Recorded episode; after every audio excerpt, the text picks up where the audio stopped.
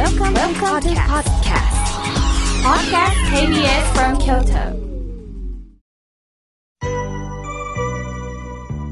さあ、ここからはたくさんのメッセージをいただきましたので、紹介させていただきます。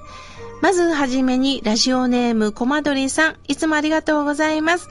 新緑も深みを増しましたね。キラキラしています。妙慶さん、いつもラジオありがとうございます。すごく可愛らしい、えー、女の子の、えー、絵が描かれたおはがきをいただきました。ほっと和みましたよ。コマドリさん、いつもありがとうございます。さあ、続いての方です。えー、ラジオネーム、マリさん、ありがとうございます。妙慶さん、5月、井ノ口さんがゲストに来られていましたね。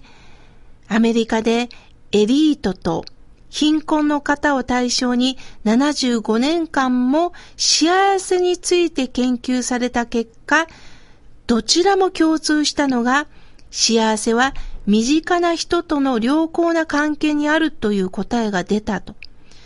残念ながら私はなかなか良好な関係は持てていません。しかし、仏様の教えに触れることができて、妙慶さんのラジオを聴くというこの機会に恵まれたことが、私にとってありがたい時間だと思っています。心安らぐお話をいつもありがとうございますとのことです。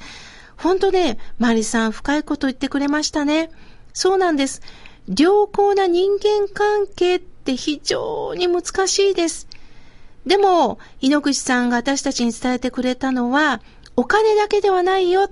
肩書きだけではないよ。寿命だけではないよ。やっぱり一人でもいいから通じ合える関係が持てた時に人間は幸せなんだということを、まあ、研究結果に合わせて伝えてくれたんですね。誰でも良好な関係ですと堂々と言えないです。逆に言ったとしてもね、どこかで誰かが気を使ってるっていうこともあるんです。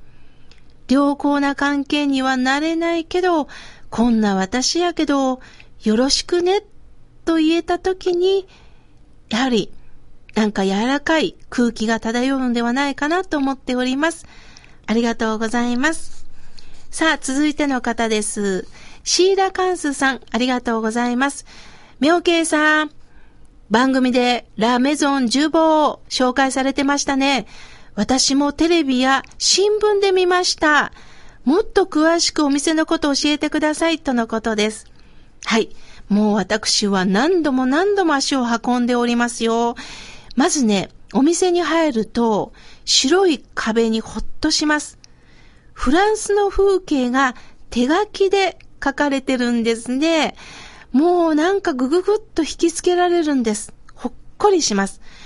もともとこのラメゾンジュボーはお茶屋さんがあったとこなんですって。だから昔の日本家屋、まあ、梁とかが残ってるんです。また、壺庭もあるんですね。その中で南フランスの伝統的なケーキ、様々なお菓子をいただきながら、夜になるとワインもあるんです。ちょっとした軽食もあります。私はケーキセットをいつもいただいてます。コーヒーがまた美味しいんです。今日は何のケーキにしようかな。いろんなケーキがあります。クッキーもあるし、チョコもあるし、パウンドケーキもあるし、あとは季節のフルーツケーキもあるんです。私は色とりどりのこのケーキとコーヒーを楽しんでおります。2時から4時は割と混み合うんですが、その前後は大丈夫ですよ。私も、まあ、お昼または夕方4時ぐらいを狙ってね、行かせてもらっておりますので、シーラカンスさん、ぜひ行かれてくださいね。ありがとうございます。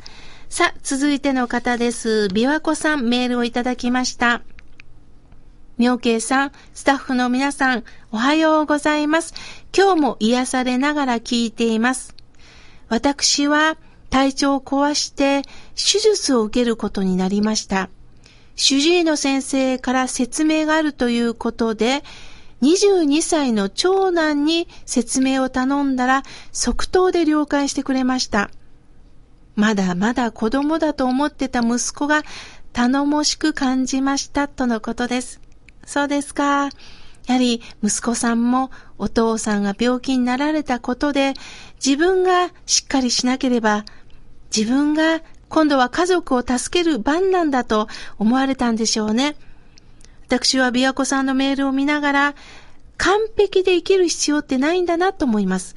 完璧でいると逆に助けてもらうチャンスを失うのかもしれません。そうではなくって、あー、辛いと弱った部分を見せることによって、そこに誰かが入り込める余裕が出てくる。チャンスが巡ってくる。ああ、そうかそうか。私もこの人助けてあげたいなという気持ちになってもらえるのかもしれません。お互いに助け合って生きる。どうか琵琶湖さん、病気が回復できますように、私も念じております。続いての方です。ジョージさん、いつもありがとうございます。妙慶さん、ストレスをためない、その中で4つのポイント。時間を上手に利用、他人と交流する、適度な運動、そして呼吸を整える。ほんとそうですね。はい。私もこの4つ気をつけながら生きております。やっぱりイライラした時にはね、呼吸が浅いんですね。また、運動不足っていう時もあります。また、全く違う異業種の人と交流することによって、私ってちっちゃいなって思える時があります。そう言って、いろいろと視野を広げながら、人間は育てられるんですね。ジョージさんありがとうございます。さあ、続いての方です。ちはやぶるさん、いつもありがとうございます。みょうけいさん、番組は欠かさず聞いておりますよ。周りからも以前に比べて丸くなってるって言われます。まだまだ修行が足りませんが、この番組が長く続くことを、妙慶さんに会いたいですとのことです。浄土真宗の教えは、あまり修行修行とは言いません。なぜならば、こうしなければ、まだ私は足りてない、到達してないと自分を追い詰めることになります。もう生きることそのものがね、行なんです。だから、毎日をコツコツといろんな方に学びながら生きていけばいいんですよね。これからもちややぶるさん、よろしくお願いします。まだまだたくさんのメッセージをいただきましたが、来週紹介させていただきますね。ありがとうございました。